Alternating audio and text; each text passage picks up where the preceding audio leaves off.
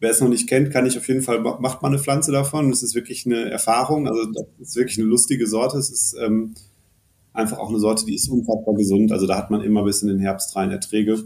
Zumindest ich finde, Grünkohl, der schmeckt einfach, wenn das Wetter, umso schlechter das Wetter ist, umso besser schmeckt der Grünkohl.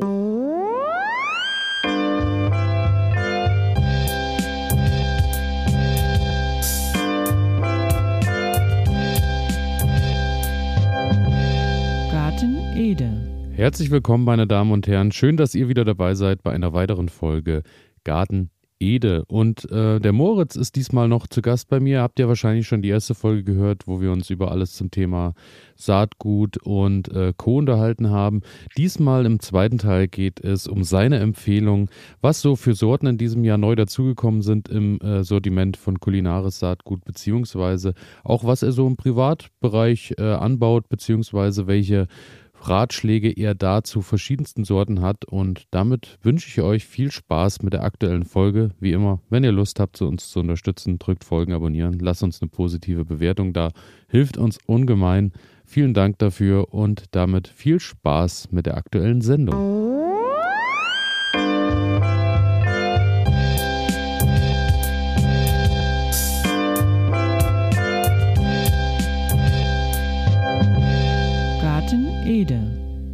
So, herzlich willkommen, meine Damen und Herren. Wir sind wieder zurück. Wir sitzen immer noch hier und wenn ich sage wir, dann ist immer noch äh, Moritz von Kulinaris zu mir geschaltet. Moritz, kannst du mich nach wie vor hören, sehen? Alles äh, wie gehabt, wunderbar. Wunderbar, das freut mich. Äh, schön, dass es äh, nochmal für die zweite Folge klappt. Denn äh, wir wollen ja heute so ein bisschen nochmal ins Detail gehen. Wir wollen so ein bisschen sprechen über das, was 23 vielleicht möglich ist, beziehungsweise wann ähm, so die Saison startet und ähm, welche schönen Sortenempfehlungen wir äh, da bei euch entdecken können, beziehungsweise was du vielleicht auch so in deinem Privatgarten in diesem Jahr anbaust und äh, wachsen lässt. Und ähm, ich würde sagen, wir starten erstmal ähm, so generell mit äh, einer Frage. Äh, wann startet ihr denn bei Kulinaris so ins Gartenjahr? Also wann fangt ihr an, seht aus und zieht die ersten Pflänzchen hoch? Ja, die ersten Aussaaten sind bei uns tatsächlich einfach im Februar. Das sind äh, alles, was Capsicum ist, also Chili und Paprika. Damit fangen wir an. Ein bisschen später kommt dann Physalis und Tomate. Die Tomaten für den geschützten Anbau. Wir haben ein Projekt, wo wir eben ein bisschen früher pflanzen, wo wir Tomaten schon im April auspflanzen im Haus. Ähm, das ist dann das nächste und so richtig rund geht es dann Ende März, April. Also sprich äh, wirklich genauso äh, Zeit sind eben auch meine Zeitfenster so im Hobbybereich, sage ich mal. Äh, Januar lasst ihr komplett noch außen vor erstmal. Genau. genau. Ja, ich einfach muss, zu dunkel, ne? Da müsste ich beleuchten, da müsste ich mhm. auch Heizenergie reinstecken und das ist eben, wie wir es in der letzten Folge auch hatten, das passt eben bei uns nicht ins Konzept. Ja. Also ihr arbeitet komplett ohne, ohne Kunstlicht. Wir arbeiten komplett ohne Kunstlicht, ja. Okay, das ist, äh, damit habe ich nicht gerechnet tatsächlich, weil ich dachte im Februar, dass eventuell noch ab und an Licht zur Verfügung äh, gestellt werden müsste, mhm. aber ähm, okay, da reicht das Tageslicht also schon aus. Genau, es ist ja ganz, ganz lustig, dass in Deutschland ist es ja im Februar ist ja noch der zweitkälteste Monat, aber der ist schon ganz schön nah an der Tag-Nacht-Gleiche im März. Äh, und da wir erst in der zweiten Februarhälfte aussehen, das heißt, die Keimung ist tatsächlich erst Ende Februar, da sind die Tage einfach verglichen mit jetzt schon spürbar heller und länger. Und wenn es dann richtig gerade ähm, Capsicum-Gewächse entwickeln sich in den ersten Wochen sehr langsam, brauchen erstmal natürlich Wärme, aber nicht so viel Licht. Und im März haben wir, der März ist ein sehr heller Monat einfach schon, das muss man ganz klar sagen. Okay, und bei äh, welcher Temperatur äh, baut, also fangt ihr dann so an im Februar? Was sind so die Voraussetzungen? Genau, also wir haben da einen kleinen Trick. Wir machen es tatsächlich so, dass wir die ersten Aussaaten einfach im Keimschrank machen weil wir natürlich da auch Heizenergie sparen wollen. Und dann gehen wir meist erst wirklich Ende Februar, Anfang März ins Gewächshaus. Da arbeiten wir dann mit so Doppelfolien. Das heißt, wir haben ein großes, ohnehin schon doppelt äh, foliertes Haus mit, einem, mit einer Luftschicht dazwischen und dann bauen wir in dieses Haus noch ein kleines Haus rein. Das heißt, wir haben dann eine Vierfachfolie okay. und heizen wie so einen kleinen Raum in diesem Raum und den halten wir nachts wirklich nur bei 10 Grad und arbeiten tagsüber mit der, mit der Sonne, mit der UV-Strahlung. Das heißt, tagsüber wird der, sobald die Sonne rauskommt, haben wir da problemlos 20, 25 Grad drin, halten das nachts eben so bei 10 Grad. Ähm, Damit wachsen die Pflanzen natürlich nicht optimal schnell, aber auch das ist für uns, dadurch habe ich natürlich auf der anderen Seite, ich habe sehr abgehärtete, gesunde Pflanzen. Aber auch wenn ich dann im Mai rausgehe, habe ich ja Nachttemperaturen, die sind ja oft kaum über Null. Das heißt, es ist ohnehin gut, meine Pflanzen von Anfang an abzuhärten und wir gehen dann eben lieber mit der Aussaat eine Woche nach vorne, fahren ein sehr kaltes Temperaturmilieu äh, und sparen massig Heizenergie. Und Heizenergie ist natürlich auch bei uns im Gewächshaus einfach fossile Energie und äh, die ist nicht nur teuer geworden, sondern die wollen wir natürlich auch sparsam einsetzen. Ja, ja, verständlicherweise. Und äh, Wann äh, fangt ihr neben jetzt so ähm, Chili, Paprika, Physalis hast du erwähnt, dann äh, die Tomaten, wann sind so Sachen wie Salat bei euch? Äh, wann ah, starten ah, Den habe ich eben vergessen. Den Salat, den sehen wir mit als erstes aus. Also der kann tatsächlich auch schon mal im Februar gesät werden. Allerspätestens im März. Okay, dann lass uns doch da mal direkt reingehen. Hast du denn da, äh, habt ihr da einen Salat, wo man sagen kann, das ist so der erste Salat, der sich vielleicht auch sortentechnisch bewährt hat, der mit den Bedingungen zurechtkommt? Gibt es da einen bestimmten? Tatsächlich, das ist, ist ja so Salat. Also unsere Salate sind alle extrem unempfindlich. Generell ist Salat auch frosthart, zumindest bedingt frosthart. Dann haben wir ja noch zwei Wintersalate. Äh, ich sehe die alle schon im Februar aus und das funktioniert auch bei allen. Okay, das ist schon mal schön zu hören, weil ähm, ja, also ich muss auch sagen, so vom, vom Keim her und so äh, habe ich auch weniger Probleme. Klar, er kommt hier und da immer mal ins Stocken. Das, was ich jetzt über den Winter halt hatte im Folientunnel, war, als wir dann mal Nächte mit minus 16, minus 17 Grad haben, dann war dann mhm. natürlich irgendwann auch beim Blattsalat dann mal Ende. Aber ähm, im Frühjahr im besten Fall, äh, ja, sollten ja dann solche Temperaturen eher auch durch sein. Und dann im besten kann, Fall, kann, ja. Kann natürlich mal passieren. Ja. Man, aber das sind dann wirklich in der Regel ja einzelne Nächte, wo es auch nur in den Morgenstunden noch so kalt ja. ist. Dann muss ich im Notfall mal abdecken. Ja, ja. Und ähm, bei euch ist es dann quasi, also so, wenn ich das höre, ihr habt dann äh, das Gewächshaus im Gewächshaus und äh, zieht dann dort ein bisschen an und tut und macht. Und ähm, ab äh, Mitte Mai kommt dann auch äh, alles ins Freiland oder der große Teil, besser gesagt. Genau, also es gibt natürlich die Kultur, der eben wie gesagt, der Salat, der ist ja Frosthart, der wird viel früher gepflanzt. Mhm. Der hat ja eine Anzugzeit von wenigen Wochen. Den pflanzen wir oft schon im März, spätestens im April. Kohlgewächse gehen viel früher raus. Ähm, ganz viele Säkulturen, Pastinaken, also generell so Wurzelgemüse und so, das wird auch dann in der Regel eher im April schon gesät. Ähm, Mitte Mai, da, da wir ja so einen extremen Schwerpunkt auf Fruchtgemüse haben, ist natürlich bei uns Mitte Mai ist dann immer so diese, da sind die Eisheiligen vorbei, dann ja. ist so, dann kommen für uns zwei, drei sehr, sehr anstrengende Wochen, wo dann alles, alles in den Boden muss. Das sind dann viele, viele tausend Pflanzen. Ähm, dann wird der Acker innerhalb weniger Wochen komplett gefüllt. Ähm, genau, letzten Jahre hatten wir manchmal Glück und konnten früher anfangen. Also dieses Jahr zum Beispiel gab es die Eisheiligen so bei uns nicht. Da haben wir mit der Pflanzung, ich weiß gerade den genauen Termin nicht mehr, aber deutlich vor dem 15. Mai angefangen und waren dann auch schon Ende Mai komplett mit der Pflanzung fertig. Das war ziemlich schön die Temperaturen blieben dann auch hoch und das hat, hat dann auch die Ernte ziemlich gut gemacht dieses Jahr. Ähm, genau, also da muss man einfach sehr, sehr präzise den Wetterbericht ähm, anschauen. Wir liegen ja noch in einer relativ kalten Region sogar in Deutschland. Wer jetzt von uns aus gesehen westlich liegt, kann oft sogar noch früher pflanzen. Ähm, also da würde ich auch nicht streng sagen, der 15. Mai ist es, sondern da kann ich äh, nur empfehlen, den Wetterbericht zu beobachten und wenn man früher pflanzen kann, es ein sonniges Frühjahr ist, dann sind meine Jungpflanzen vielleicht auch schon eher groß. Dann brauche ich nicht unbedingt warten. Aber da muss man eben wirklich aufpassen. Ja, also wie du, wie du schon sagst, im letzten Jahr hatten wir ja wirklich Glück, weil äh, die Eisheiligen ja einfach nicht da waren so und äh, alles recht früh losging und dann natürlich auch recht früh Ertrag gebracht hat. Aber ich glaube, da muss man sich wirklich jedes Jahr individuell irgendwie vorbereiten auf das, was eben wettertechnisch kommt, ne?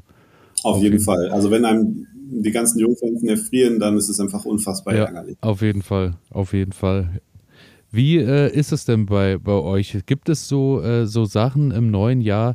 Äh, ich gerade Thema Tomaten, das ist ja wirklich immer so, merke ich auch in meinem Umfeld immer wieder. Tomaten sind so dieses Hauptthema, wo alle wirklich immer auf der Suche sind nach der äh, Sorte, die so ähm, am besten gedeiht, beziehungsweise natürlich auch am Ende geschmacklich ähm, überzeugt.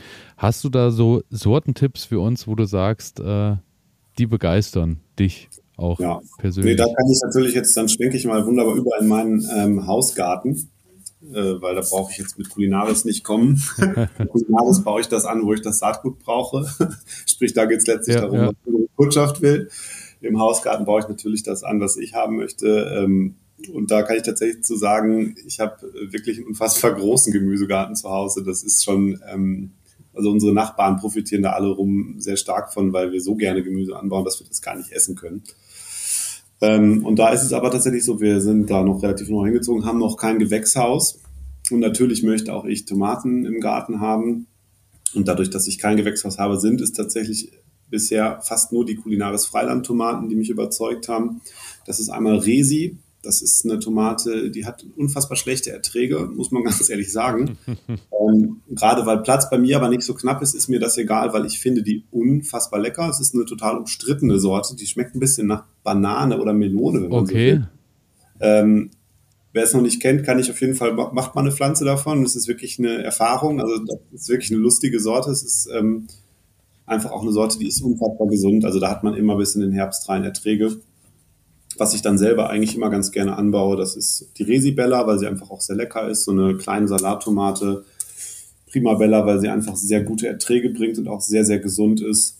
Ähm, das sind tatsächlich meine Standardsorten und dann probiere ich immer noch ein bisschen rum.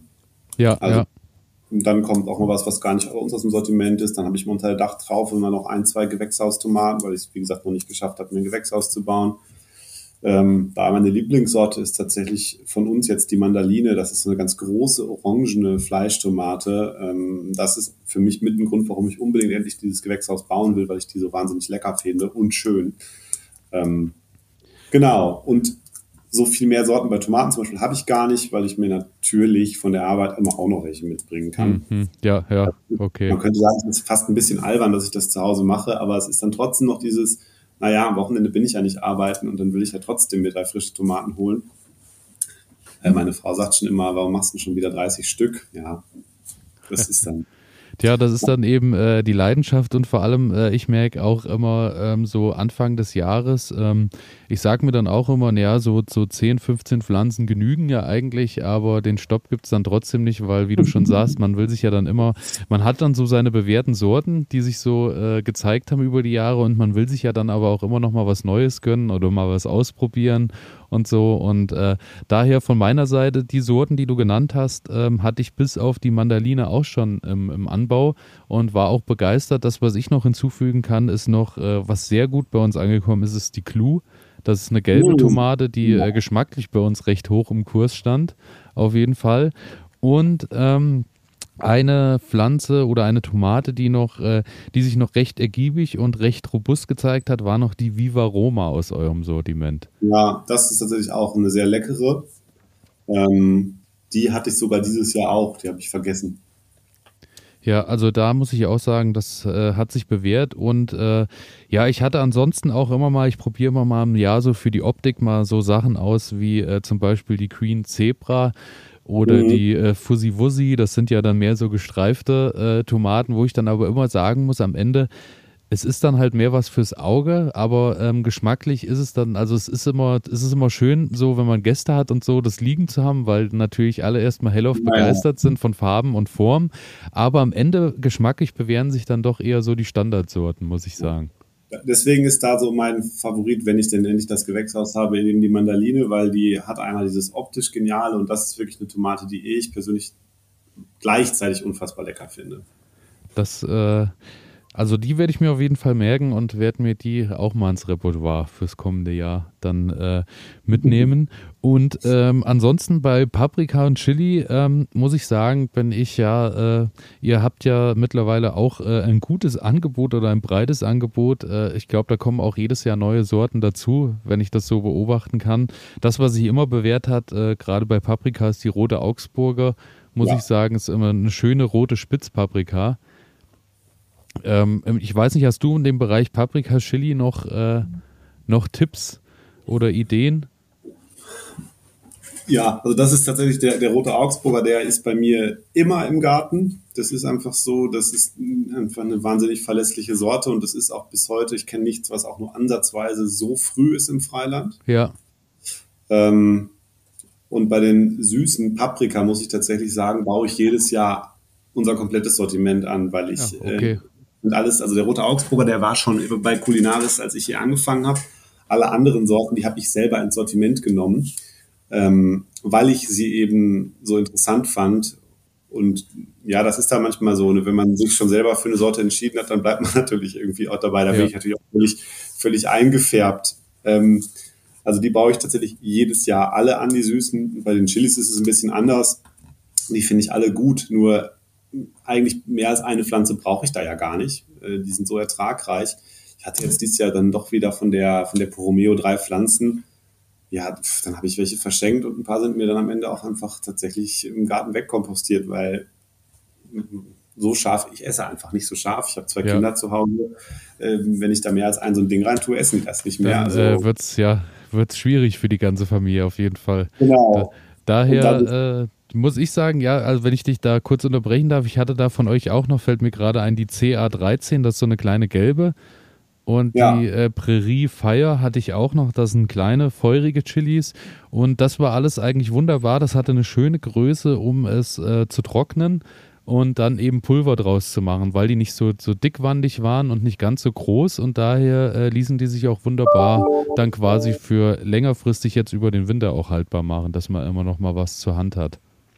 Ja, auf jeden Fall. Also Chili Pulver ist dann auch so eine Sache, das machen wir sehr gerne. Ja, ja, das auf jeden Fall. Und äh, Genau, und ähm, bei den Paprikas und Chilis äh, soweit, äh, ja, kann ich auch nur empfehlen, äh, wie gesagt, bei euch, äh, euer Sortiment äh, beobachte ich immer und es wächst jedes Jahr, da kommen jedes Jahr neue Sorten dazu und auch da gilt wie immer der Grundsatz beim Gärtnern, einfach sich ausprobieren und gerade bei Chilisorten sollte man sich dann auch langsam ausprobieren, um zu gucken, was so die eigenen Grenzen dann am Ende auch sind, auch gerade vom Reifegrad und Co.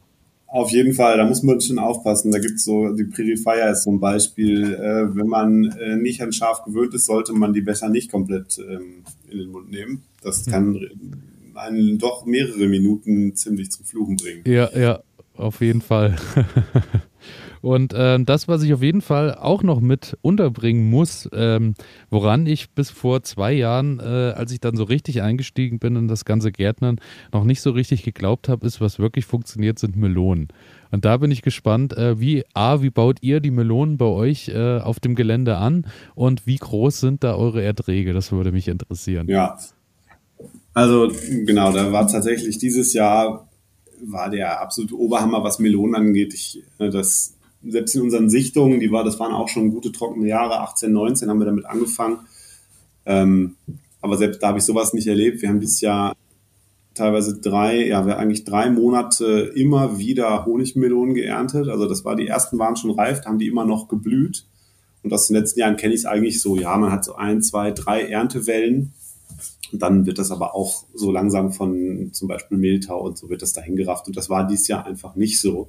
Die haben immer noch weiter Blätter geschoben, immer noch weiter geblüht und wir haben richtig genial leckere, tolle Melonen geerntet und eben das bis in den September rein, also bis Ende September rein. Bei den Wassermelonen, da ist es tatsächlich ein bisschen anders, weil die haben bisher jedes Jahr sehr gut funktioniert. Die haben sogar letztes Jahr sehr gut funktioniert. Das hat mich da sehr überrascht, weil ich auch dachte, oh, das ist so trüb und feucht, aber das war kein Problem. Also da haben wir dieses Jahr richtig toll geerntet ist tatsächlich eine Kultur, die wir im Betrieb ähm, ja so ein bisschen unromantisch anbauen. Das ist eine der wenigen Sachen, die wir auf so einem Mulchflies machen. Mhm. Einfach daran liegt, dass das sind dann doch bei uns große Bestände, weil der Ertrag ist, der Saatgutertrag ist gerade bei der Wassermelone ist der sehr gering, kann man sich vielleicht vorstellen. Das ist eine sehr große Frucht und so viele Samen sind da ja gar nicht drin. Ähm, und weil diese Fläche so groß ist und die Melonen nicht so dichtes Blattwerk machen, haben wir einfach ein massives Problem mit Verunkrautung. Ja weil wir die ja frei wachsend anbauen. Also wir leiten die nicht hoch, wir bauen die wirklich komplett unter freiem Himmel an und wir kriegen die Unkräuter da nicht raus. Deswegen ist da eben Mulchflies drunter. Das, ich persönlich finde es einfach nicht so schön. Ne? Das ist halt dann Plastik auf dem Acker, aber es funktioniert sehr, sehr gut, ganz klar. Also da liegen dann einfach die Melonen, man muss dann nichts mehr weitermachen. Die Anlage der Kultur dauert einmal lange, danach das spart dann auch noch Wasser, ne? das ist wunderbar. Wir müssen da nicht, nicht wässern oder irgendwas und dann liegen da irgendwann die reifen Melonen drauf. Das macht schon sehr viel Spaß.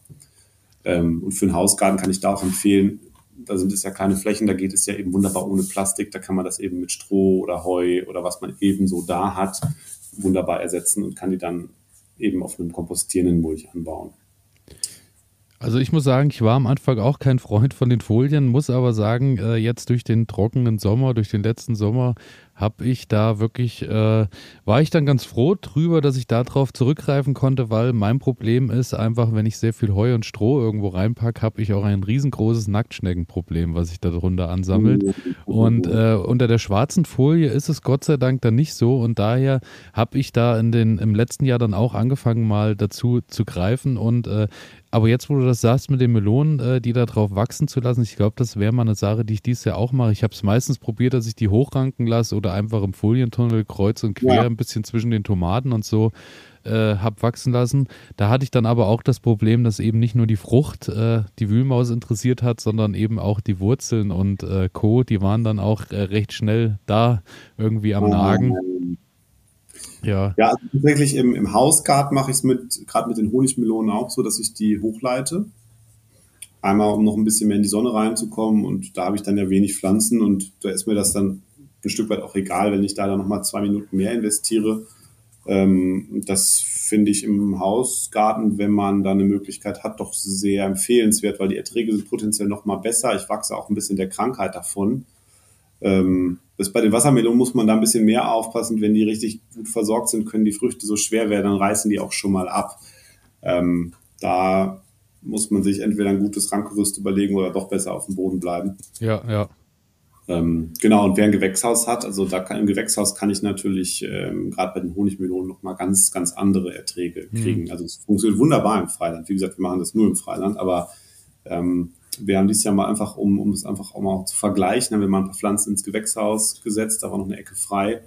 Das war mörderisch. Also die haben wir einen Monat später gepflanzt und trotzdem mehr geerntet. Also die haben so viel Biomasse gemacht, die Früchte waren auch größer, äh, was natürlich auch daran lag, dass wir im Gewächshaus äh, wässern können und auch machen und im Freiland eben dann nicht. Ähm, also bei Melonen geht eigentlich alles. Ja, also kann ich auch äh, nur so bestätigen. Wie gesagt, ich hatte die auch im Folientunnel und gerade die, die Cantaloupe äh, war dann wirklich äh, massig ertragreich. Also mhm. Wahnsinn. Und ich kann auch nur wärmstens empfehlen, äh, der, wenn ich es einfangen könnte, würde ich es machen, ist so äh, dieser Geruch, wenn du äh, morgens den Folientunnel aufmachst und die ersten Melonen sind ausgereift, du hast diesen, diesen süßen Duft irgendwie ja. im, im, ganzen Gewächshaus oder Folientunnel, das ist schon Wahnsinn. Also kann ich nur empfehlen, ist eine tolle Sache und äh, ist auch immer noch so eine schöne Sache, die gar nicht so verbreitet ist, weil viele äh, wirklich erstaunt sind, äh, dass das in unseren Breitengraden dann doch funktioniert irgendwie mit Melonenanbau und so. Man verbindet, verbindet es ja dann doch meistens eher damit, dass es irgendwie in, in, im Süden irgendwo in, in den Ländern wächst und gedeiht, aber funktioniert auch bei uns tatsächlich. Ja, auf jeden Fall. Genau. Und äh, zu guter Letzt äh, noch eine kurze Frage zu, ähm, zu den Kürbissen, die ihr im Angebot habt. Und zwar ähm, ist mir da der, Öldor äh, der Ölkürbis Gleisdorfer ins Auge gefallen. Das ist doch der Kürbis, äh, bei dem man auch die Samen ernten kann. War das so? Bin ich richtig informiert? Ja, ja es ist tatsächlich so, dass der eigentliche Ertrag sind die Samen. Also man kann das Fruchtfleisch essen, aber es schmeckt nicht. Ähm, historisch ist das wirklich so eine Sache, die wurde meist so angebaut, dass man die Kerne für den Mensch genommen hat, entweder als Öl oder eben als Kerne. Und das Fruchtfleisch hat man als Tierfutter verwendet. Also da, äh, wer äh, eigene Kürbiskerne aus eigenem Anbau äh, nutzen möchte, ist äh, bei dem Gleisdorfer dann gut aufgehoben und äh, ist dann wahrscheinlich auch so, dass ich die einfach abspüle aus dem Fruchtfleisch oder, oder gibt es da... Ja, ja. die gehen sehr gut raus. Also ähm, man kann die wunderbar mit der Hand da einfach rausziehen. Da hat man noch ein bisschen Fruchtfleischfäden dran. Die kann man entweder abwaschen oder wenn es jetzt nur einzelne Früchte sind, dann kann man die auch quasi händisch da rauslesen. Das geht sehr gut. Genauso machen wir auch die Saatgutproduktion. Und das ist so eine Sorte tatsächlich, die empfehle ich ja, wenn man Lust hat, ähm, Kürbisse zu schnitzen. Das ist eigentlich der perfekte Doppelnutzen, weil das ist ja ein sehr schöner gestreifter Kürbis, den kann man wunderbar ausfüllen, dann nimmt man sich noch die Kerne raus, dann hat man gleichzeitig seinen Halloween oder was auch immer Kürbis. Man kann den auch geschlossen erstmal als Zierkürbis hinstellen und die Samen erst Monate später rausholen. Also bis so ein Kürbis mal wirklich verdirbt, das dauert ja sehr lange und die Samen bleiben da drin gut. Ähm, wie gesagt, jetzt zum Essen schmeckt nicht schlecht, aber er schmeckt auch eben nicht nach viel, kann ich es nicht so richtig empfehlen. wir selber haben tatsächlich ein paar äh, Schafe und Ziegen zu Hause, die freuen sich dann natürlich irre darüber. Äh, die kriegen dann auch die größeren Mengen aus dem Betrieb gerne mal. Ähm, genau, und als Speisekürbis würde ich den tatsächlich nicht unbedingt empfehlen. Wunderbar, das äh, ist äh, auch äh, eine schöne Sache. Also kann ich, hatte ich im letzten Jahr äh, auch schon mal äh, äh, ein, zwei Kürbisse geerntet und muss sagen, ja, das ist eine wunderbare Sache, die ich jedem ans Herz legen kann. Und ähm, dadurch muss ich sagen, ich glaube, ich bin so mit meinen Fragen durch. Hast du noch eine Sorte für uns, die du irgendwie, was dir noch so im Kopf ist, was sich 2023 lohnt aus eurem Repertoire? Ja, äh, alles natürlich. Ähm, nein, ich kann ja noch mal ganz kurz erzählen, was wir jetzt neu ins Sortiment genommen ja. haben. Und das sind erstmal zwei große Blöcke tatsächlich Basilikum. Da haben wir ziemlich lange für gebraucht. Das wollten wir eigentlich schon ja früher machen, aber dann waren wir doch noch nicht so sicher mit der Sorte und auch mit der Vermehrung. Basilikum wird tatsächlich in Deutschland eigentlich nie vermehrt, sondern eher so in Süd- oder Osteuropa. Ähm, aber wir wollten es natürlich in Deutschland hinkriegen und ähm, haben deswegen da sehr, sehr viele Sorten angeguckt. Und jetzt haben wir dann aber auf einen Schlag tatsächlich vier Sorten auf einmal reingenommen und versuchen dann diese ganze Bandbreite abzudecken. So ein bisschen klassisches grünes Basilikum. Wir haben rotes dabei, wir haben ein Salatblättriges mit so großen krausen Blättern. Ähm, und da freue ich mich tatsächlich schon total, die nächstes Jahr auch bei mir im Garten zu haben. Ähm, das ging dieses Jahr noch nicht, weil wir einfach so knapp Saatgut hatten, dass wirklich alles für die Vermehrung mhm. genutzt wurde. Okay.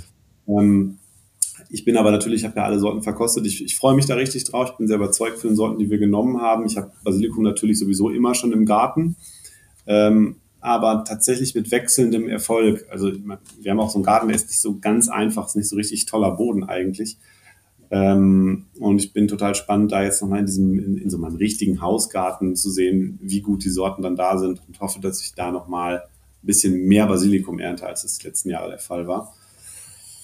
Genau, also das ist auf jeden Fall, glaube ich, spannend. Basilikum, finde ich, wer Tomaten anbaut, braucht das sowieso eigentlich. Sowieso und äh, natürlich auch großblättrig, äh, hervorragende Geschichte dann natürlich auch um Pesto äh, zu Hause ja, zu machen. Auf jeden weil Fall, auf jeden Fall, ja. Da äh, geht natürlich einiges, weil äh, im Vergleich zu den kleinen Blättern man dann doch schnell äh, zu, zu größeren Gläsern wechseln, wechseln kann. Ja, auf jeden Fall. Ja, ja und dann ähm, auch jetzt neu gleich vier Tagetes-Sorten, also haben wir einen quasi ähnlich breiten Block. Ähm, das habe ich sowieso auch tatsächlich schon immer vereinzelt im Garten, bin aber auch da sehr, äh, sehr zufrieden mit den Sorten, die wir ausgewählt haben. Werde ich definitiv auch mir alle irgendwo bunt reinmischen nächstes Jahr, da freue ich mich total drauf. Ich war dieses Jahr richtig beeindruckt. Ähm, man sieht ja leider einfach sehr, sehr wenig Schmetterlinge insgesamt und ähm, bei den Tagetes haben wir dann doch etliche anlocken können. ich hoffe, damit tun wir ihnen auch was Gutes und locken sie nicht nur woanders weg, aber das, äh, das will ich natürlich nicht hoffen. Also ähm, ja, Tagetes kann ich auf jeden Fall einfach auch empfehlen. Es ist gut für den Boden, es macht viel Biomasse, es produziert ziemlich viel Nektar und es sieht auch noch toll aus. Also wir haben da schöne bunte Sorten, das ähm, macht auf jeden Fall auch Freude. Ja, dann ähm, über Paprika, Chili müssen wir, glaube ich, nicht weiter reden. Das hatten wir eben schon kurz. Da haben wir auch ein paar spannende neue Sorten. Da werde ich mich selber entscheiden müssen. Das sind jetzt einfach so langsam zu viele. Die werde ich nicht mehr alle bei mir anbauen. Das kann ich dann auch irgendwo nicht mehr essen. Ähm, ja, die neue Topfgurke ist für mich nicht so interessant, weil ich nicht im Topf kultiviere. Und was ich vielleicht jetzt gerade noch so jahreszeitlich sagen kann, ich habe ähm, natürlich unsere Krauskohle auch im Garten, also den hohen roten Krausen und den niedrigen Grünkrausen, die habe ich bei mir gerade stehen. Und die sind dieses Jahr so schön wie noch nie tatsächlich. Also jetzt auch mit dem frühen Frost sind nochmal so richtig die Restschädlinge, nee, nicht, nicht früher Frost, sondern wir hatten einen sehr scharfen Frost, aber grün gucken das Jahr ab. Jetzt ist er komplett schädlingsfrei, sieht richtig lecker aus und da freue ich mich jetzt drauf, so in den Weihnachtstagen mal richtig in die Grünkohlsaison bei mir einzusteigen. Und ist wahrscheinlich jetzt auch äh, schön süß, so wie man ja sagt. Muss ja erst einmal richtig reingefroren haben, dass er dann äh, nochmal ein bisschen so eine Süße ausbildet. Aber dann ja, zumindest ich finde, Grünkohl, der schmeckt einfach, wenn das Wetter, umso schlechter das Wetter ist, umso besser schmeckt besser, der Grünkohl. Ja. Ähm, es ist ja angeblich sogar so, dass Grünkohl relativ viel Vitamin D enthält. Das heißt, es ist quasi nochmal doppelt gut. Vielleicht macht das auch deswegen bei dem trüben Wetter so viel Freude, den zu essen. Ich weiß es nicht, ob der Körper schlau genug ist, das zu merken. Ähm, ist auf jeden Fall einfach ein richtig tolles äh, Wintergericht. Also ich bin auch gespannt. Äh, meiner lässt noch so ein bisschen den Kopf hängen nach dem, nach dem äh, Schnee, der dann auch auf den Blättern lastete. Naja. Aber äh, mal gucken. Ich denke, der wird sich auch wieder noch ein bisschen erholen und dann äh, wird es bei uns auch noch einige Tage äh, zu Freud und Leid natürlich auch mancher wahrscheinlich des Öfteren mal Grünkohl geben. ja, und damit ähm, ja, sind wir